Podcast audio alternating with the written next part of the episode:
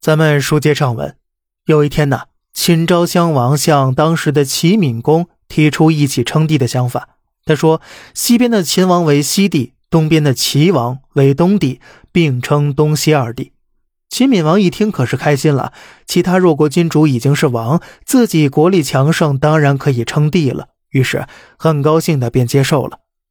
可是后来呢，有人告诉齐闵王。秦王此举乃是让齐国树敌，把齐国放在火上烤，会让齐国衰落的。齐闵王恍然大悟，火速取消帝号。然而啊，为时已晚了。秦王看见齐王取消帝号，自己很快也取消帝号。本来齐国平时欺负燕国太甚，燕国早已视其为死敌了。齐国又独自吞并宋国这块肥肉，其他国家已是按耐不住了。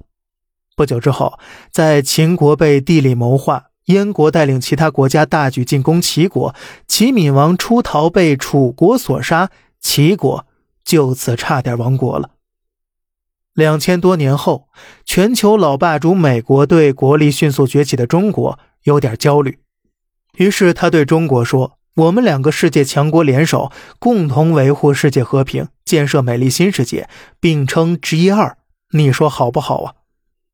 中国如何回复的呢？当然是拒绝了。毕竟我们只是发展中国家而已嘛。最后啊，还有网友说了，皇帝是个稀有工种，同一时间在同一块地盘只有一位从业者，不同地盘的差异性使得同行的角色只能参考，不能全盘模仿。而当他对工作方法有疑惑时，他没有同事讨论，没有或者很少有前辈能够指点或者解释什么，有。也未必敢听，你让这样一个职场新人怎么办呢？而他的工作一旦做得不好，后果可不仅仅是罚奖金那么简单了呀。好了，这里是小胖侃大山，每天早上七点与您分享一些这世上发生的事儿，观点来自网络，咱们下期再见，拜拜。